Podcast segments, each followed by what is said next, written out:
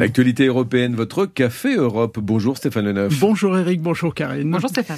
Comment limiter les dérives de l'intelligence artificielle? Eh bien, l'Union européenne veut être la première au monde à se doter d'un cadre juridique pour mieux encadrer donc ces pratiques, Stéphane.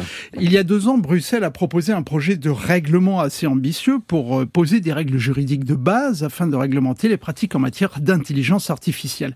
Et le 11 mai, ce projet de régulation euh, de l'IA au niveau européen eh bien, reçu l'aval des eurodéputés. Les députés européens réclament de nouvelles interdictions. Ils souhaitent que le cœur du projet de réglementation consiste en une liste de règles imposées aux applications jugées à haut risque. Ils demandent notamment que l'humain garde le contrôle sur la machine en limitant les dérives de l'IA avec le souci qu'il faut sécuriser l'innovation. Un délicat équilibre à trouver, reconnaît la députée européenne Sylvie Guillaume. Le premier principe, le principe un peu cardinal de, de, des travaux, ça a été de garantir que les systèmes d'intelligence artificielle bénéficient d'un contrôle humain et euh, qu'ils soient euh, en même temps transparents et, traçables.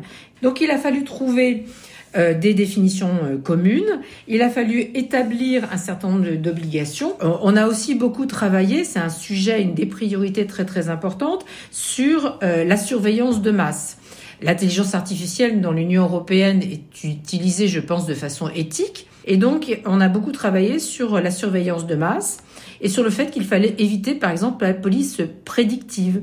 L'idée, c'était de d'éviter, par exemple, que des déplacements soient constamment surveillés, que euh, notre anonymat disparaisse, par exemple quand on marche dans la rue, et qu'on puisse pas euh, surveiller, identifier des personnes au hasard dans les espaces euh, publics. On a aussi travaillé à l'application qui pourrait être faite de l'intelligence artificielle dans la gestion des frontières, où on nous avait évoqué l'hypothèse de pouvoir reconnaître des émotions dans, dans, dans le cadre de l'application de la loi, qui aurait généré éventuellement de déduire de l'état émotionnel des individus un certain nombre de pratiques dans leur franchissement des frontières. Et donc ça, on n'a pas souhaité que la police puisse utiliser un système d'IA euh, prédictif.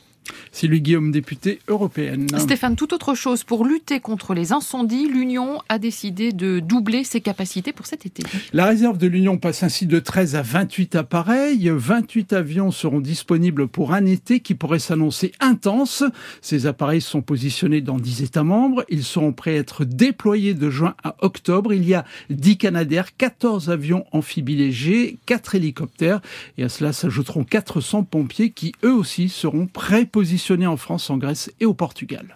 Une question, Stéphane. Comment juger de l'influence russe en Pologne Et pour répondre à cette question, le président polonais a donné son feu vert cette semaine à la création d'une commission d'enquête. Elle sera composée de neuf membres du parti au pouvoir.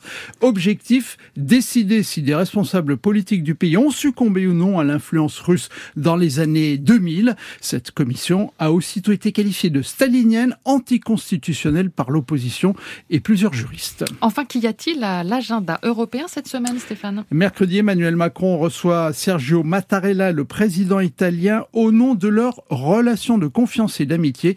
Et les deux hommes visiteront ensemble l'exposition Naples à Paris au musée du Louvre. Stéphane Leneuf, votre Café Europe, c'est aussi sur l'appli Radio France.